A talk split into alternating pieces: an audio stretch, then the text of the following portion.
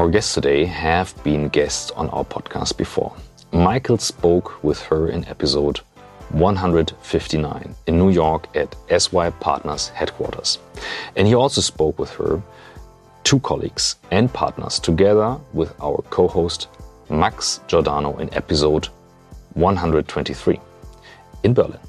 A lot has happened since then, and since the three are currently in Germany, Michael and I thought it was a good time for another episode with SYPartners. SY Partners stands for a holistic approach to consulting, which our female guest today, who works there as CEO, summarized as follows The future that we are fighting is one bringing humanity and performance together, such that the organizations and coalitions of the future are built in a fundamentally different way.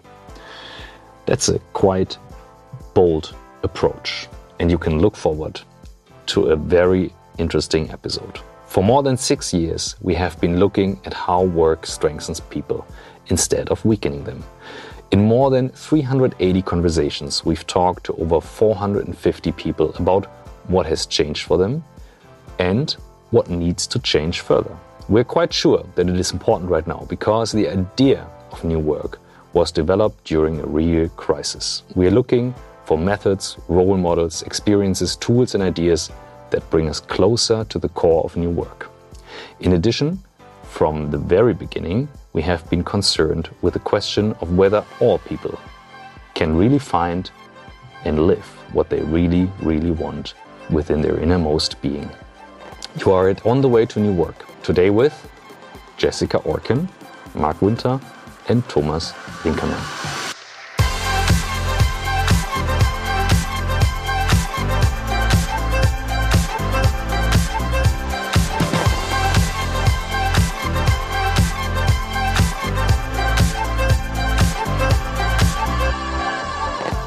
So I am so honored and so proud to have you together in this nice studio. So for all our listeners, we are sitting at Studio Bummens, which is the most famous uh, podcast studio in uh, Germany besides Podstars, our home studio. No, I'm kidding. It's really the studio uh, of our times. And Jessica, I'm happy to have you here in my home country. Uh, when we talked last time, I think it's three and a half, four years ago, before Corona um, Marc and Thomas, we we kept the contact. We had some uh, video sessions in between. Um, I'm so happy to have you three here in Berlin. And um, as you were guests on our show before, um, I will not start the question, how did you become the person you are now, but maybe how did you become the after Corona person? Maybe we start with this. Jessica, Jessica do you like to start? yes. Um, First, wonderful to be back uh, and with you. Okay, post Corona. Um, perhaps let's go back into Corona for a moment. And for me personally, I went from being um, a leader within SYPartners and also uh, a mom uh, of a teenager, uh, where my previous 10, 20 years of working life was constantly being on planes, um, constantly shifting time zones, constantly being away from my family. Uh, it was a choice that I freely made. I love what I do. Um, and so then have that crash into Corona and crash into suddenly being 24 hours a day um, in one place uh, and with my son, Lucas. Uh, I, one of the gigantic gifts that I will take away from that incredibly difficult time um, is that I had almost three years straight of being day in and day out um, with my son in those tender years uh, between high school and then moving into university. And I will cherish those. Um, professionally, uh, and Marc and Thomas can speak more about this, um, but I had become CEO on January 1st, 2020. Um, I had been uh, the strategy for the years ahead were a gentle and graceful transition from 25 years of our founders leading the company uh, and really thoughtfully stepping through what do we keep from the past, but also what do we gradually introduce. then the pandemic, then everything gets ripped up um, the assumptions, the strategy, the growth p- pathing, all of it. Um, and then again, it was a very strange gift because it allowed us to examine um, all of the assumptions that we around running the business uh, and to forcing us to innovate, to declare what do we stand for in this time? What do we stand for going forward? What is the same, but what is actually radically different?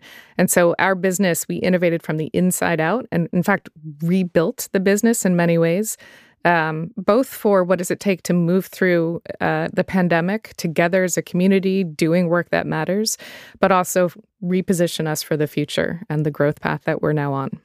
But Marc Thomas, you live this day in and day out as well. Um, everything you said in the sense of the pace, and I think the gift of time. You know, time is always the the thing most valuable to us and the thing we most cheaply give away and to now be gifted back that for three years was quite remarkable and a nice way to reassess both in terms of life. And I'll answer your question both personal and professionally. And so, personally, I think the the choice to become a father is one. Second, to pursue different aspects of art that I've long wanted to pursue, to become different type of writer, to become also a bit of a musician. And then professionally, I think to, you know, one thing that's been really amazing to experience is the flattening, I think, of geographies, which no, no doubt we'll get to later. But suddenly, everyone was open to have a conversation with one another. It didn't matter where you were, and and and wherever it is that you were beamed in, you were in someone's living room or in someone's car, and the curiosity of everyone of how they were interpreting the moment and what they were doing in response, I think, was a profound gift um, of knowledge for us to then start to apply and then push ourselves, our clients, and those around us to not just snap back, but actually use that gift to make new. So that's me.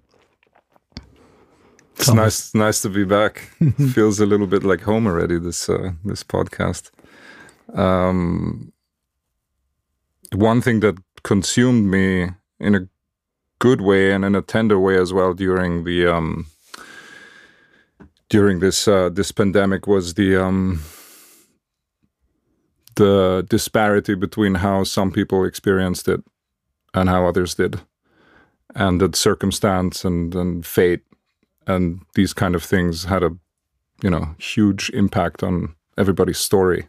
So we all experienced one thing, but very differently, and um, I tried to stay aware of that um, during that time very much so. And I think maybe that's also why I don't think I've ever felt as much gratitude for the way I was allowed to experience it due to my, you know, the side of, of things that that uh, that I I was on when when all this happened.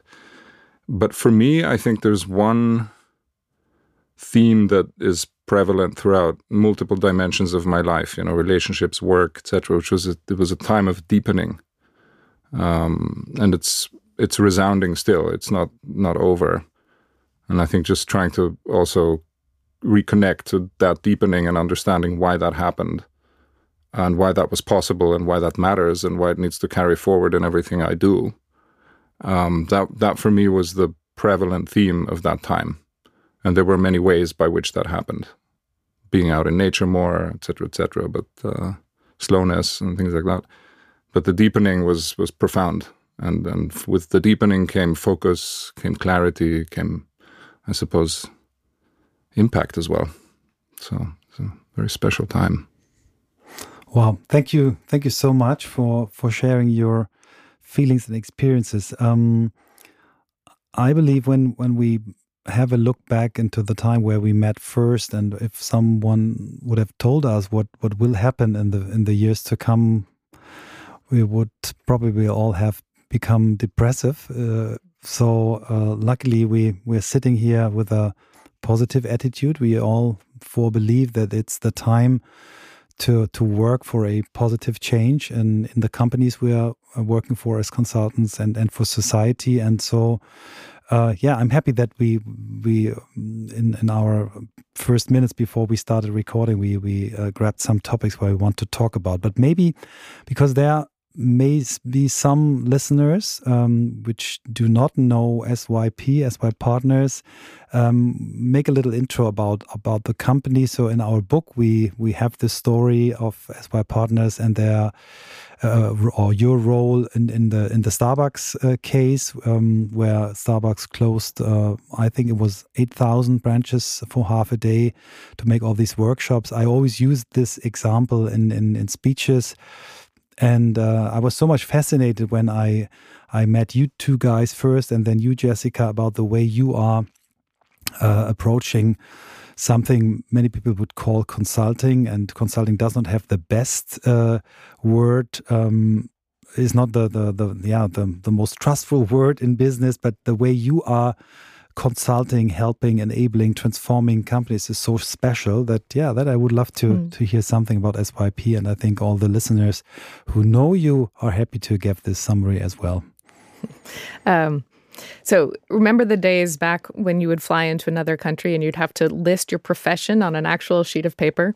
So whenever that would happen, I would have to write consultant and i would have this sense uh, of god that's just not what we do um, so it is true sy partners is a consulting company um, but really i think uh, more appropriate for that line and that form would be we are designers of futures um, with companies, with leaders um, of uh, typically businesses of different sizes, uh, but some of the iconic brands and iconic leaders uh, out in the world.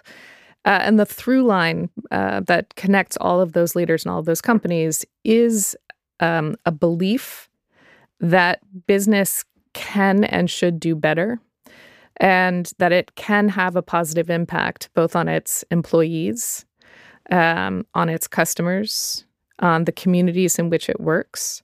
Um, and that at the root, it is bringing humanity into business and recognizing uh, the fullness of um, what each of us as individuals um, bring into the company and creating the space for that. So uh, we do work that could look like um, uh, big transformational work, big strategic work, big cultural work with organizations. Um, but again, at the heart of that is this idea that we are designing better futures. Uh, and we're using the power and the heft and the ambitions and the aspirations of companies and the people who make them up um, in order to put them on a trajectory of growth, but that is really powered by um, creativity and humanity and imagination um, and really strong business performance. Marc, you as the head of uh, business development, well, could there be a better summary? No, or shorter. It's short. no, it's an excellent one. I mean, I think um, at the root of it, it's it is that belief, like like that business can and should be better, and I think why we are all resistant to the the consultant sort of hat is because very often we get asked questions that many leaders don't know how to answer. And um, it could be anything from how do we help my culture thrive and flourish in ways that look completely different that we could not yet imagine before. But very often, we often get leaders who ask us even wilder kinds of questions that feel kind of unique and that only we can can help them solve. So, for example, what should the future of American education be? Um, we're having a nation celebrating a big anniversary. It could be a 50th anniversary of a nation. It could be a 250th anniversary of a nation. Like, like what do we really think is worth celebrating, and what do we really want to put forth to the next generation that's going to inherit those kind of values and behaviors, et cetera. So, you know, we have the I think privilege of operating and and helping leaders think bigger and more expansive, but then also kind of helping them make choices about how to make some of those futures real. Cool. Before we dive into our first topic, maybe you you uh, add some some words. Maybe Thomas, you can do this uh, to the DNA of the company, which hmm. was I think started in the in the nineties of the last century, and started by uh, some uh, guys uh, who were um, uh, in the, in the yeah not in the founders team, but in the early days at Apple. Um, I found this so fascinating, and I believe it's worth telling the story again. Thomas. Well, I think I, maybe maybe I'll talk about the DNA strand, perhaps that at least from my vantage point, and you know, I'm I'm a designer by trade, and sort of look after looked after many of those parts of our organization that that sort of deal with with design and creativity and, and, and, the realm of the senses and emotions, which are such a big part of how humans change. Naturally, it's how we're conceived. And um, that's actually, you know, if you think about our origins in a company like Apple, it's actually a very spiritual company in a way because of how the founder thought about what a product is and what it, where it comes from. Um, the conviction that always sat at the heart of that company that a focus group is never going to get you the answer, but it has to come from a deeper place um, and the role that design plays in that company in how it the product you hold in your hands is differentiated. I think these are principles and ideas that apply far beyond a tech product. And and clearly what we can see now is that Apple has reinvented itself over and over again, and that DNA hasn't gone away, but the products are completely different, the ecosystems, all, all the rest of it, the idea. I think that's the DNA strand. I think that, that at least sets us apart in one distinctive way that that um, the way that we do the work is both originating always from a place within. It's not orientated by indicators from the outside. It's also that plays a role, but the major on it is the, the is the journey, and then um, and the other is that that um, we feel and experience ideas. We don't just grok them, you know, we don't just process them with our logic mind and, and those two things together create a very different perspective on process of transformation and change. And if I can add just yeah. one, one, other belief, you know, I always love this kind of provocation, um, especially coming out of Apple, which is a product business. But can you actually design an organization with the same intention that you could a product? That is, um, set purpose, vision, leadership, culture, products, and services? Can we bring them all together in concert in a singular as a singular powerful force? And what might that look like out in the world? And so much of our work is actually the design, everything Thomas said, you know, getting clear on the DNA, but then actually designing, I think, the organization to bring it in concert to deliver on that through through that kind of philosophy. So it's it's a really guiding belief of ours. Perfect. I think we're in the game now, and it's just 15 minutes. It's easy. Yeah. Um, we we decided to to start with a meta topic, which is called trust. Jessica, you you brought this onto the table, and maybe you you you start with your thoughts why why you believe that trust is such a universal universal topic right now in nowadays. Yeah, and in this, uh, I personally straddle two worlds. And so one of those worlds is um, one of deep optimism uh, and the belief that we can, in fact, intentionally design cultures, design companies, uh, design organizations, um, and bring out the best in them. But the other world that I also stand in is if you read any of the newspapers, if um, if you speak to your neighbors, we're in a moment um, of incredible polarization, and particularly in the US, but I see this happening. Um, I also live in Europe, and I see this happening in other places as well, um, where regular people are losing both the ability and, in some cases, interest to actually talk to one another across difference. Um, across different belief sets, different political opinions, um, and in that space where we're getting further and further away from one another, where we're losing intimacy with one another, um, the ability to look at someone in their eyes and say, I may not agree with you, but I, I hear you. I'm listening. Mm-hmm. Let's go deeper. Um, the social fabric is eroding.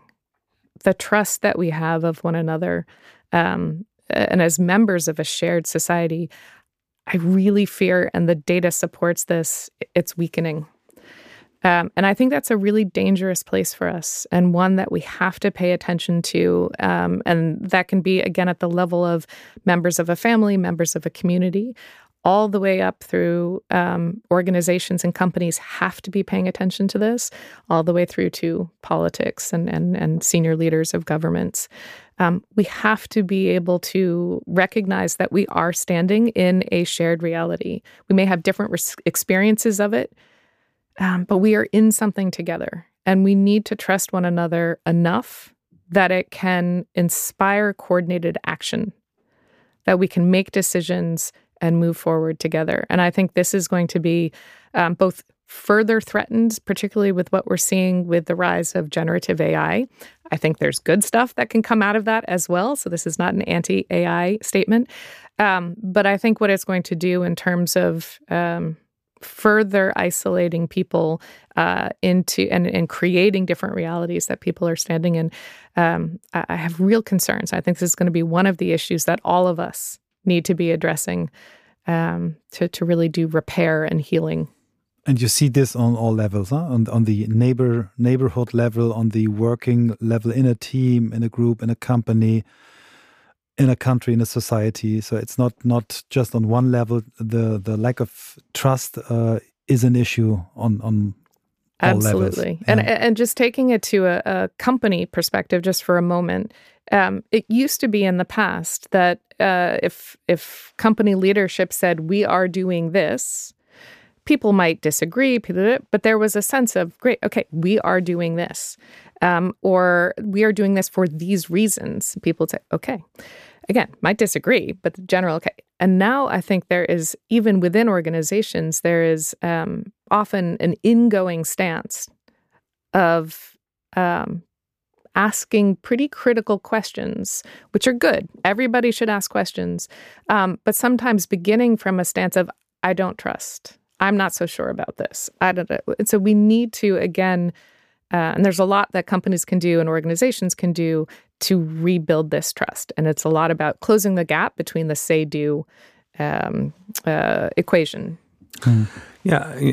To build on that, you know, it's one of the implications you see of like of, of the crumbling of trust is that, you know, people are increasingly returning to their their place of work um, for for camaraderie, for like-minded shared values and interests, et cetera. And they're pushing leaders into much different type of territory where they suddenly have to take points of view that they would never have taken before in order to recapture and rebuild that trust. And a large part of our work is navigating that tension. And um, I can see, you know, you know, there's a lot of debate happening in the U.S. right now, and I'm, I'm curious to see if it's happening here. Is how political should an organization actually be? to what where does the limit edge be uh, where's the edge in terms of what we stand up for what we show up for and uh, are we willing to accept the consequences of that in such a polarized kind of um, uh, customer base, you know, where you can easily turn off or lose 30% of your customers because you, you stand up for something versus not. And what's the right path forward? And such an interesting time. Um, and I really think that the modern organization is actually being remade and will continue to be so as we think about how it can have much more of a conscience as it shows up in the world. Und hier kommt die Werbung. Gleich geht's weiter mit On the Way to New Work. Bleibt dran, unser Werbepartner diese Woche ist niemand Geringeres als Sage. Für Sage durfte ich auch schon mal auf der Bühne stehen. Ein spannendes Unternehmen, solltet ihr euch eh mal anschauen. Aber hier geht's um eine wirklich spannende Studie, die Sage rausgebracht hat, nämlich die HR-Trends, also quasi die Zukunft des Personalwesens, der Personalarbeit, also alles, was man für HR in Zukunft wissen sollte. Und hier geht es um tiefgehende Einblicke in die aktuellen und zukünftigen Herausforderungen eben im HR. Beispielsweise aus der Studie, hier mal ein kleiner Fakt, den ich sehr spannend fand. 78 Prozent der HR-Führungskräfte glauben, dass der Einsatz von künstlicher Intelligenz bei den HR-Aufgaben in Zukunft viel Zeit einsparen könnte. Oder 79 Prozent sind überzeugt davon, dass HR-Prozesse in ihrem Unternehmen stärker automatisiert werden können, um die Effizienz zu steigern. Ich finde es deswegen spannend, weil ich auch schon Anfang des Jahres gesagt habe, das wird das Jahr der Automatisierung und KI ist dazu wichtig. Und wenn ihr da weiter einsteigen wollt in das Thema, dann solltet ihr euch unbedingt die Studie runterladen. Das Ganze findet ihr kostenlos auf Sage, geschrieben S-A-G-E, also www.sage.de slash HR, S-A-G-E geschrieben. Und ähm, was muss man noch wissen? Sage hat sich zur Aufgabe gemacht, KMUs bei der Bewältigung ihrer HR-spezifischen Herausforderungen durch innovative Softwarelösungen zu unterstützen. Das heißt, diese Lösungen helfen euch dabei, Geschäftsprozesse zu vereinfachen, zu automatisieren, was eben eine viel effizientere und effektive Personalverwaltung ermöglicht. Damit habt ihr dann mehr Zeit für die wirklich wichtigen Themen, anstatt einfach nur Prozesse zu managen. Also, schaut euch das Ganze an. Hier geht es aber erstmal um HR-Trends, die Studie auf www.sage.de slash HR Und jetzt wünsche ich euch viel Spaß mit dem Rest der Folge von On the Way to New Work. But, but how, how could this happen? I mean, research shows since years that, that trust is such a um, strong factor uh, of working together, whether it's uh, Patrick Lencioni with his five dysfunctionalities of a team, team, which starts with a lack of trust, or uh, Amy Edmondson, we had her on our show with uh, the concept of psychological safetyness. The research is so crystal clear, um, but we see for for me, the, this lack of trust is one indicator why people are buying weapons in your country, and uh, why people in our country start to ask for why can't we buy weapons because you don't trust each other anymore. Um, how could this happen? What is the is there a a single thing where you believe it started to to decline, or or what is it? Is it the complexity of our world? Is it what is it? What is the reason for the lack of trust? Well, there are people who have done a lot of research on this. Um, so we are not the trust experts. Um, but uh, the way, how I'm seeing this uh, presented uh, is I, I, think there has been an erosion of what is, frankly, civic discourse. Um, what are the ways in which we can engage uh, with one another um, through the news, through um, public debate, through conversations at community levels, um, there had been a level of civility, a le- level of recognizing each other's common humanity, even when we don't agree with one another. Um, and I think that we're seeing that really challenged. Lots of reasons why. You see what's happening within the political sphere in the US. Um, you see the effect of social media. So, uh, the ability to um, in one tweet uh, raise a base of people and amplify um, uh, a, a, particular idea. Um, on both sides of the spectrum, there's no party that has the um, kind of the uh, cornered the market on this, shall we say. Um, you see it actually also in our universities, and uh, just came out of a number of conversations with university leaders, and they're very concerned uh, about what's happening in the classrooms. Um, the ability to have constructive debate uh, within even classrooms in our highest uh, educational systems, um, people are getting scared to bring ideas forward uh, that may go against the prevailing wisdom of the room. Um, and I th- I do think that uh, our pandemic time um, has created smaller and smaller worlds for each of us. Um, because again through social media through not having as much face-to-face time and i am a strong proponent of hybrid work of being able to work in different places in different ways um, i see lots of good uh, things coming out of it but i think we've gotten a little further away from one another. One one thought i mean like jessica said we're definitely not trust experts um, an observation. So you know when when one talks about the waning of something, then there's a question of what's changed. And when you think about it, I think what's changed and what's unique and what's different and what never was before, and not everybody might be fully cognizant of that yet, is that we for the first time face a paradigm of limits they were always there, but they are now perceived and they're now manifesting as a reality. And in the context of those limits, trust plays a big role because 15 or 20 years ago, a company could own up to being a extractive, profit-making, growth-based system, and people were that was part of how we do business, and so there were other factors. But now a company plays a very different role because it plays a role of being a still extractive entity in a world of undeniable limits. So the path to becoming a contributing entity in a world of limits that is replenishing versus destructive mm-hmm. is suddenly a reality which where a company has to own up to the conversation. And now you have a generation of people, and this is only one small dimension of the trust conversation that I feel a little bit more clear about in my mind is that, you know, trust. I mean, I, suppose one of the core constituents of a trusting relationship is purity of intent. Like, I am who, what I say, I do what I believe, this is who I am, and then there is trust, whether you agree or not. To Jessica's point about well, we should be able to disagree to agree on difference. When a company is doing one thing because that's how it's conceived, but something major has changed in the world, the conversation becomes one of well, what are you going to do to to now be a different thing that I can trust? Uh, so it's one dimension, mm-hmm. but I find that one quite interesting because Yeah. it's it is that's different in our time. We've had wars, we've had a lot of things, but this is the thing that marks our time now, is that suddenly we're up against something, mm. and before that there was no perceived sense of limit, and mm. that's a huge difference. In Germany, we we tend to bring this down uh, to a fight between generations. So mm, right now, my I'm I'm the last boomer in Germany. Uh, in Germany, I think 64 is the year where boomer ends, and I'm December 64. Um, and boomers and and and uh, the generation Z, they are they they are confronted right now. So the boomers said, well, the Gen Z, they don't work, they just want work life balance and, and they're crazy.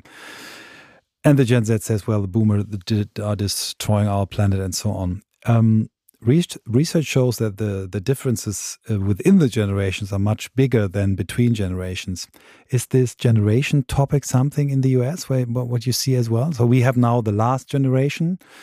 Um, they are very aggressive in terms of their their their weapons. They they put themselves uh, with glue on streets and, and and do things like this. They are painting uh, private planes and and and on on, on the island of Sylt, uh, they spray against houses and stuff like this. Um, uh, what yeah, what can you see in your country? Is there a generation conflict? So, this is one of the hottest topics um, with the CEOs and leadership teams that we work with. Um, and they are a bit bewildered for the reasons that uh, you just laid out. I personally think that this next generation, um, this rising generation, um, they have, I think they're going to be a force for so much change. And in my perspective, really good change. Mm-hmm. They are still learning the skills of engagement. They're still learning the skills of dialogue. They're still learning the skills of leadership. All of these things, they're still building. They're young but they're bringing to it creativity, imagination, a willingness to really question the status quo, which needs to be questioned, right? And so, um, if you were to roll back, probably right before the pandemic, uh, I think leadership started in in companies started to say, okay, we have this rising generation. They are they work differently, uh, they have different expectations, and some I think saw it as a problem. What I'm now seeing is that conversation, at least in the U.S., is starting to shift. And it's starting to say, okay, there's this gigantic source of energy and ideas. And so, how can we better engage? How can we better create bridges across the generations? And you're looking at things like very um, intentionally curated intergenerational teams. Mm-hmm. You're looking at uh, mentorship and reverse mentorship. Um, you're looking at uh, big established companies actually um, incubating uh, groups that are um, created by much younger people, right? So I think where it's going to be fascinating is actually the mashup of um, what's great across these generations uh, and the inspiration that um, that folks are bringing with their questions and with their desire to act, which is, I think, what this era needs needs so greatly. Yeah, I, I see it as um, everything you said, but it feels like a much more of an activist generation. Mm-hmm. And, you know, there's some shadow sides to that, of course. I mean, very often I think dialogue, I like what you said, they're learning to engage, I think, because actually dialogue very often has been, you know, we, we have had cancel culture, we've had woke, whatever that means right now. Um, it's but it's but what they're pushing for, I think, like fundamentally, is is a, is a radically different paradigm of a way of way of working, of a way of engaging, and a way of running both kind of uh, businesses, and that to me is incredibly exciting. And I think like part of what we've seen, I think, is we see CEOs and leaders kind of sit in two camps. You know, those that are openly embracing the yes, let's go, let's put our generations together. There's so much we can learn, and the quicker we adapt, the better. And then we see others, which were, my God, it's just so radically different because it's a fundamentally untangling of everything they've learned about what it means to run a business and how to engage employees. And um, yeah, it's really interesting. Yeah. So uh, when we were talking about our topics for this uh, session, we we talked about leadership and uh, the the bridge between trust and leadership.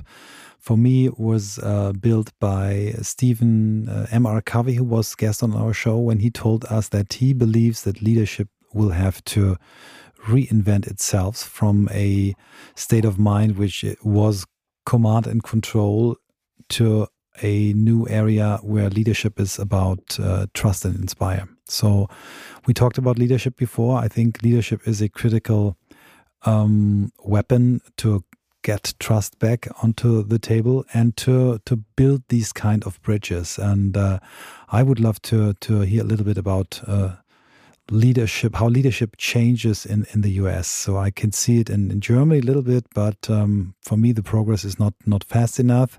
But what can you see? I mean, we have some examples like uh, Satya Nadella, who he's seen as a new uh, a new leader.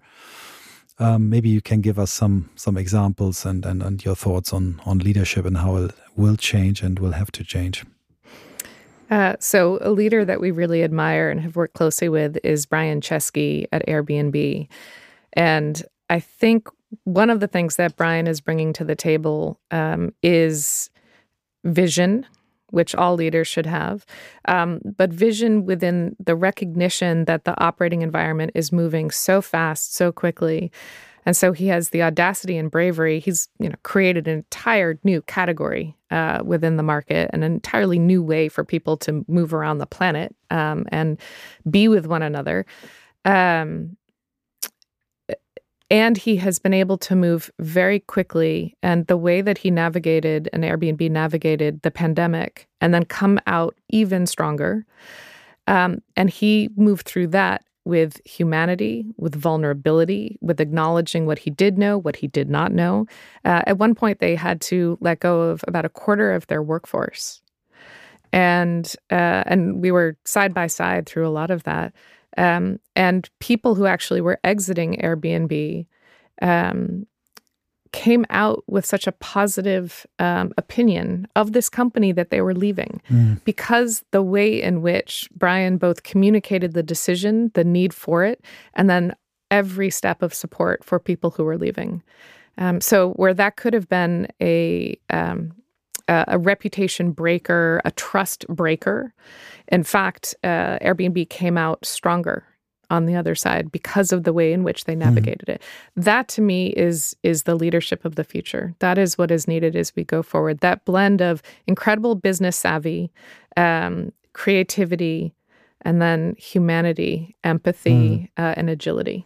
Yeah, they were so much in, involved in the uh, Ukraine in solving the problems of, of Ukraine uh, uh refugees uh, all over the world. Um, we had Katrin Anselm, she's the uh, general manager uh, of the German area uh, at Airbnb, and and she were telling us the story from inside. And uh, yeah, I think it's a very good example. Yeah, you know, I think the what's the core idea of Airbnb really? You know, I, I think Brian would say, and others would say, you know, it's around this idea of belonging, right? And if we make decisions around that and open up our homes to for refugees, for Ukraine, for purpose driven. Yeah. yeah. it's mm-hmm. completely mm-hmm. purpose driven, and it's also in some cases it's also political as well. You know, I think he's also made choices about, um, or the group has, in, in terms of shutting down um, homes for extreme right wing um, uh, for when protests are, are held in uh, towns that are highly controversial. I mean, they're very pay really really close attention because it's against their ethos, and um, it's also very much I think also a collective act, right? Leadership. I think so much is uh, of so much is being asked of CEOs in this moment to have a point of view, to run a business effectively, to make core decisions about who you are, to um, make um, have a point of view around even emerging technology like generative AI that you brought up. It's uh, you know, it's such a radically different role than it was 10, 20 years ago. And I think leadership right now has to be far more run as a collective and a distributed model. And I think that's actually what you've been trying to do inside our own firm.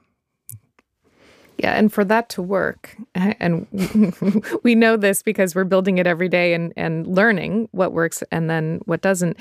Um, a company has to be so clear on what it is, what it stands for, the values that animate it. And again, you could say, okay, that's always been true. But it's even more true in a world in which it is not command and control where there's mm. not one person or 10 people who are dictating the terms of decisions and what happens within the organization. Decisions and the ability to act have been moved out further and further in in organizations, um, which creates uh, agility, the ability to move uh, and respond to all of the uncertainty that we are all facing. Uh, but it has to be guided and and so that's where we see the the laddering of um, from purpose and vision to strategy uh, to beliefs to behaviors. Mm. Um, that's when you start to get a resilient organization mm. um, that can work in coordinated ways um, in a direction that yeah. the company wants to move. In Germany, we we see so many companies where the purpose, vision, mission ends up as a uh, wall tattoo in, in their conference room or as a mouse pad. Um, and they they miss the chance to really develop leadership principles out of these papers and and and yeah, they miss the opportunities to bring them to life. Um, what what is your yeah your advice or what is your your tool to to to help people to to end up not with a yeah. wall tattoo but with a real changed or, or a system in a change. What, what what what can one do to yeah to avoid these these things that we see so many times? The first thing is to recognize that getting the language, getting the intent is truly but one step of a much larger process. And I think a bunch of people go in and say, okay, uh, we need the purpose statement, check. We need the this, check, check, check. Right? No, that that is just the first step. And so, actually, planning for that, um, it's akin to rewiring an organization. And so, how do you take that purpose? How do you take the beliefs, the values? Um, how do you use that to then generate strategy? Your strategy has to be aligned with that. They cannot be two separate things.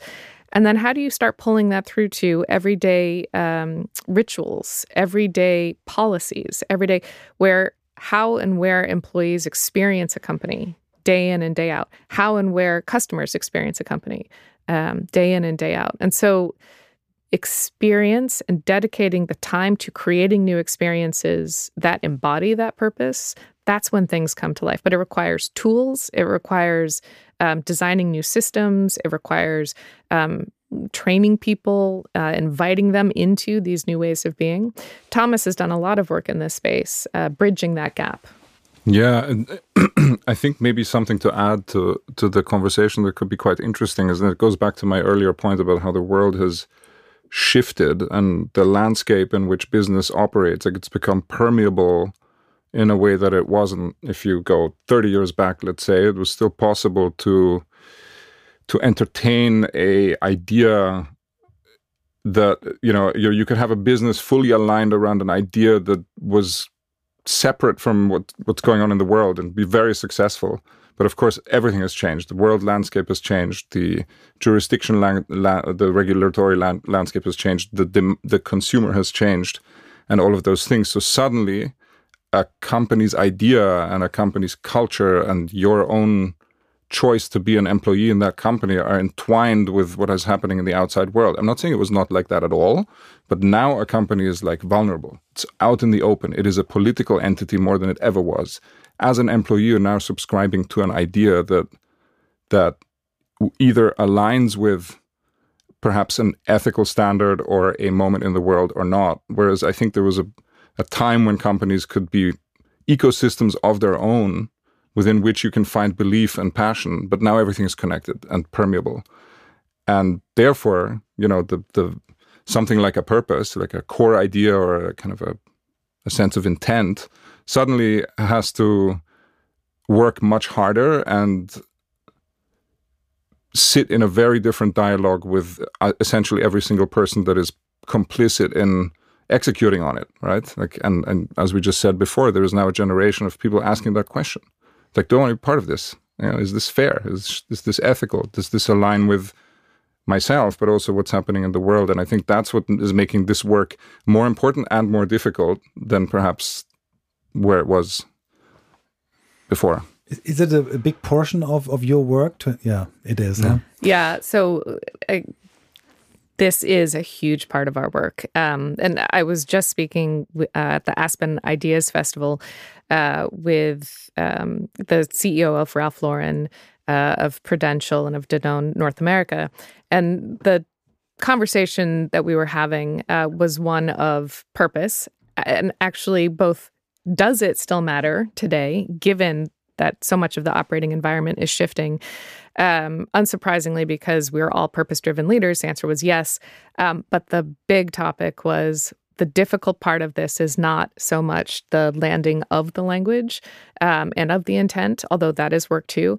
It is the operationalization of it. And mm-hmm. SYP mm-hmm. spends a lot of time with our clients on that pull through, mm-hmm. um, bringing it all the way through. I have um, this may not make as much sense for a global audience, um, but I have this idea of companies as actually uh, tables within a school cafeteria. Mm-hmm.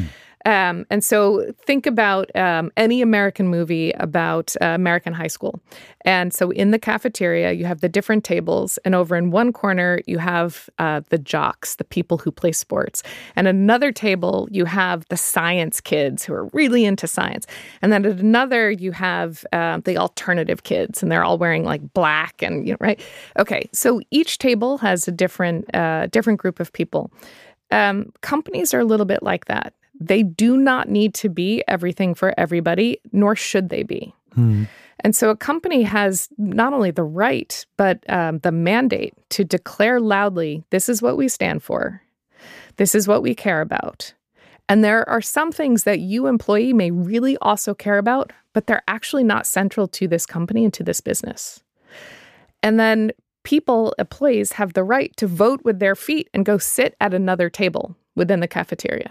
And I think that's one of the real strengths of the work that we all do uh, uh, with with leaders, with companies, is to help them get clearer and clearer about what they are and what they're not. And they will attract the people who want to be part of that company mm-hmm. or sit at that table. Werbung. Dein Cloud-Account wurde deaktiviert. Bitte neu anmelden. So oder so ähnlich könnte eine Mail bei dir im Postfach heißen, aber hinter der Webseite, hinter dem Formular steckt kein Tool, sondern ein Phishing-Angriff. Betrüger kommen so an die sensiblen Daten deiner Company und unser Partner SoSafe hilft dir dabei, um das menschliche Sicherheitsrisiko bei Cyberattacken zu minimieren. In den letzten drei Jahren hat nämlich jedes zweite Unternehmen einen erfolgreichen Cyberangriff erlebt und Firmen investieren zwar Zeit und Ressourcen in Firewall und Technik, aber 85% aller Datenschutzvorfälle sind tatsächlich auf den Faktor Mensch zurückzuführen. Und SoSafe hilft durch verhaltenswissenschaftlich fundierten E-Learning, Gamification, intelligenten Angriffssimulationen, Risikoanalysen und Auswertungen dabei eine Human Firewall in deinem Unternehmen aufzubauen. Wenn ihr es testen wollt, auf sosafe.de/omr könnt ihr euch kostenlos für eine eigene individualisierte Phishing-Simulation anmelden. Also einfach mal testen, wie eure Klickrate im Unternehmen wäre auf solche Mails. Bisherige Unternehmen hatten da zum Beispiel 30 Prozent. Ihr könnt gucken, ob euer Unternehmen über- oder unterbietet. Alle Infos auf sosafe.de/slash omr. Werbung Ende. We have a very good example which which uh, fits your your story, which is uh, Unilever. Unilever has a very strong purpose for the whole group. They uh, forced all their brands to develop a purpose and, and uh, brands where there was no chance to create a senseful purpose um, that, that, they sold them uh, or whatever. And then they gave their uh, their employees the chance to to attend to a personal purpose um, workshops. What then happened is that some of them said well maybe Unilever is not uh, longer the right um, company for me. And they said, well, better now than in four years when you're frustrated or depressed. And uh, when anything, something changes, you know where we are. And there were a lot of uh, rehires, um, people leaving the company and said, well, maybe Unilever was not so bad, and I think um, it's a very nice um, picture you just created. I had two two examples on my podcast journey, which uh, I always use as examples. Um, the good example is the the Starbucks story. Um, even if if it was a sad um, moment in the history of Starbucks, but the way you you really had a look into the the mission statement and said, well, that's not us. Um, but we we have to change it, and you really did it with a big, big uh, step into the right direction, and everything what what followed then. And the other example was um, Refinery Twenty Nine, a media company in in New York. Um, they had one of the strongest uh, purposes I've ever had to let women see, feel, and claim their power, but they did not live to it, and um, and they were not uh, in the position to when they had their their not so good moment uh, to to to do the right things because um, it was so much in the DNA and, uh, that they did not live to their purpose. Live up to their purpose yeah, and power. Yeah. yeah. You know, it, it's funny. I speak to hundreds of C of C level executives, you know, a year, and the number one organization everyone always points to, like if you could be like any organization that's you know purpose driven, what do you think they say? In in the in US? the world, yeah. Oh, in the world? Or in the US. It's probably the similar. Hmm. The number one purpose driven organization. Um, Golden State Warriors. I know many Still, people man. who would Strength- agree with you. strength, uh, strength and numbers. Strength in numbers. Um, uh, Patagonia was my Patagonia, yeah, Patagonia, yeah, everyone says that, Yeah, right? Yeah, et cetera. And like, cool, yeah. and like, oh my god, Oh, it- yeah. they're just so far ahead.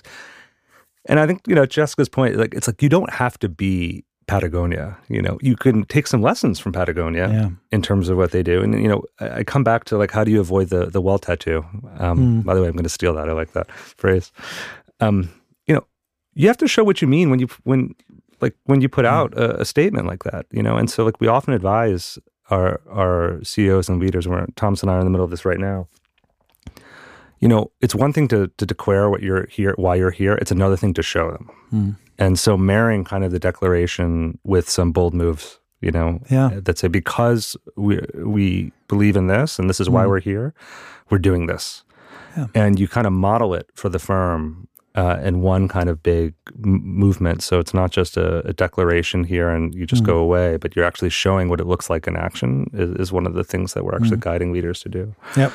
One of the strongest examples uh, in the last five years uh, for me was uh, Nike, uh, the campaign with Colin Kaepernick. Yeah, This was exactly. awesome. And you could see this this year, or I think it was this year, how not to do it was Bud Light. Uh, ah, well, yeah, we were sorry that we did this ad. No, stick to it. Do it and then stick to it. And uh, live with it that some people don't don't buy your product anymore. Yeah. Yeah, maybe maybe it's a good thing that Kid Rock isn't buying.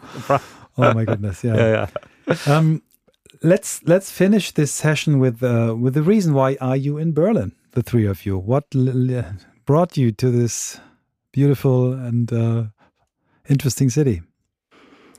Well, I'm happy to start, and Thomas, you can. So you know, it's been a it's been a really interesting journey. I think you know we've met four years ago, and I think we were invited um, first to come to Berlin to share a bit of our work, share a little bit of how we think that feels. I think at that time felt a little bit different. I think right now, I think a lot of which has been heartening to see. A lot of, of the world is caught up, uh, and has I think we see them as co-collaborators in terms of making change in the business that making change, I think, in, in business and in leadership that that uh, we hungered and inspired to do. But um, this time, I think we've been actually doing a lot of work, both uh, in Germany and across Europe, and we've learned so much. And I think you know, it's just not a. I see it so much as a two-way dialogue. It's not just us bringing you know our work with a lot of great U.S. leaders, but also we're learning so much and from the different kind of perspective what it means to lead here in Europe. And so what we're hoping to do uh, both tonight in terms of a gathering, but also just more in general is kind of build stronger bridges between leadership, um, help us understand what a better modern way of designing businesses for the future could look like. Because there's so much that we've learned from what it means to lead in here, both from a sustainability point of view, from a humanity point of view, from a future of work point of view, that we're bringing into our practice and we're like to bring some of that what we're learning in the U.S. back over here. So that's um, part of the reason why we're here, Thomas. Yeah, I want to belabor um, Jessica's metaphor for a minute, which is, it, you know, even when we speak now about, you know, which one is the company that most embodies this or best demonstrates this.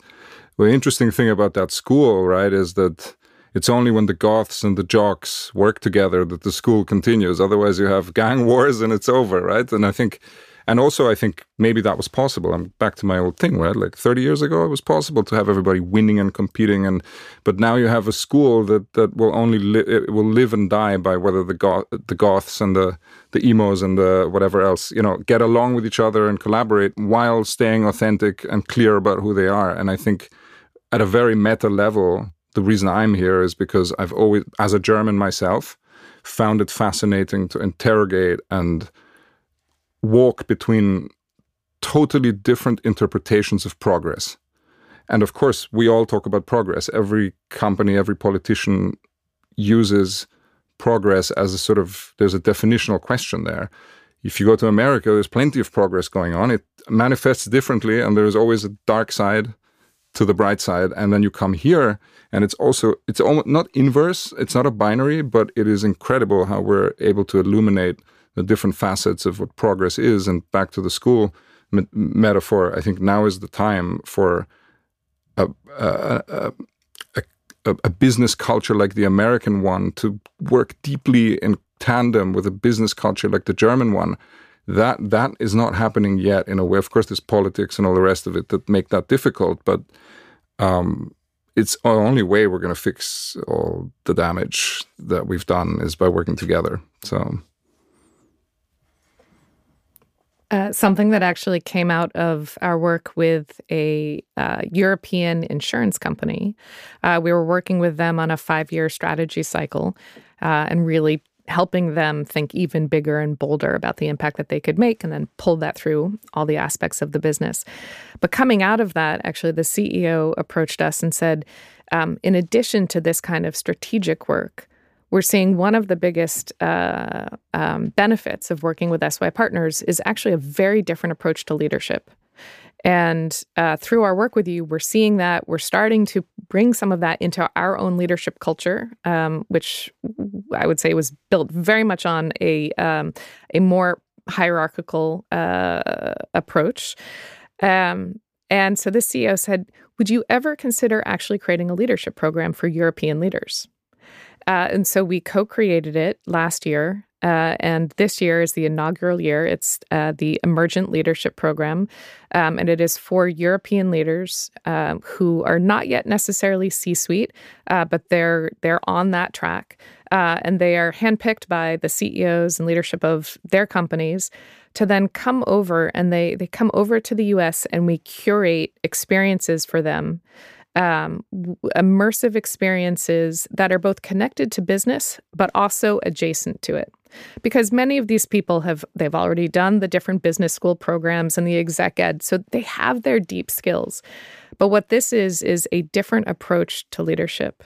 And it is one that is much more human much more collaborative which recognizes um, the value of having experiences together that actually get you to think differently, to imagine differently, to communicate differently.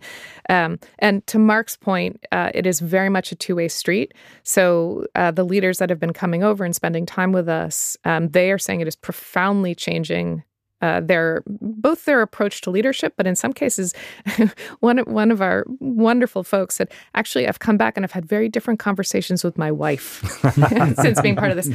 But on the flip side, I have been changed by this program. Mm. I have been changed by seeing uh, and working with these European leaders, mm. uh, and so I do think it is this working together across difference um, and learning to see uh, with with bigger eyes almost. Uh, that's where things get really interesting. Amazing. So the last question I have for the three of you is, um, yeah, you know, the the first question typically is, uh, how did you become the person you are right now? So I didn't know this before, but the new question is, wh where do you want to go? So where do you want to put your energy in future? What what can we see from you? Um, Thomas, well, I'll, come I'll, on. I'll end where I began. You know, I think it's. Uh, I am. I am dead set on on not losing losing uh, sight of the um, the the act of deepening. You know, and someone at a conference that I was in like two years ago talked about this idea of cosmic humility, which really resonated with me because it's it's about and and this is not just me personally. It's actually sort of a big part of effectiveness, I suppose, at a leadership level anywhere, or also clarity around you know what is a company, what is a company, what is it not, what is it doing, what is it not, what does it believe, what doesn't it, which is um, in this big world where we're all a tiny little speck of dust.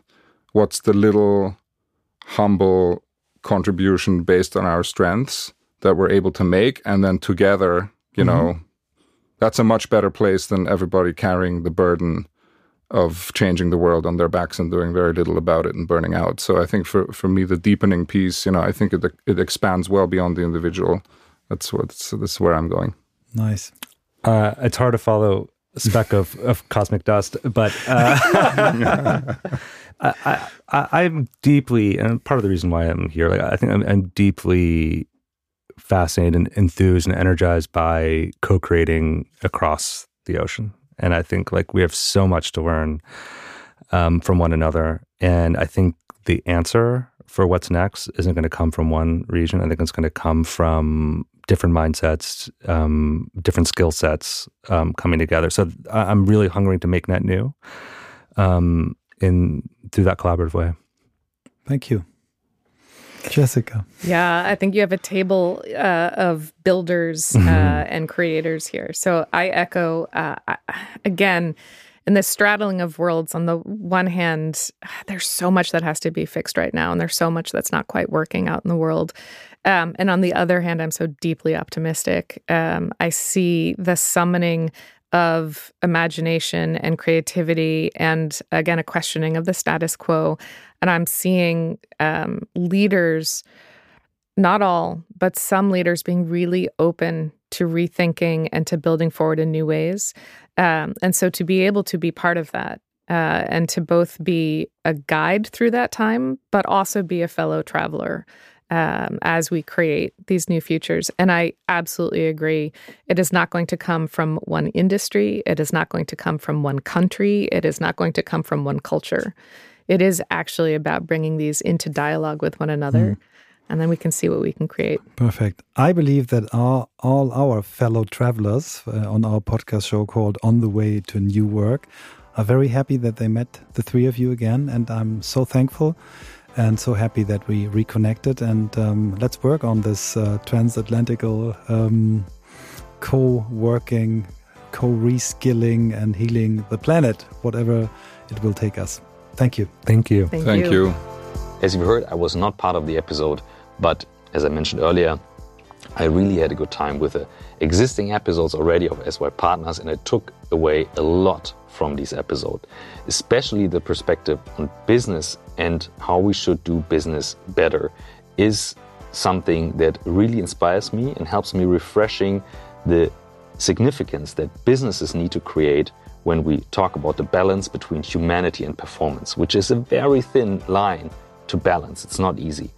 And this is what I loved about the episode because we navigated here through so many different transformative experiences, especially during the pandemic and the challenging opportunities that it presented and so on.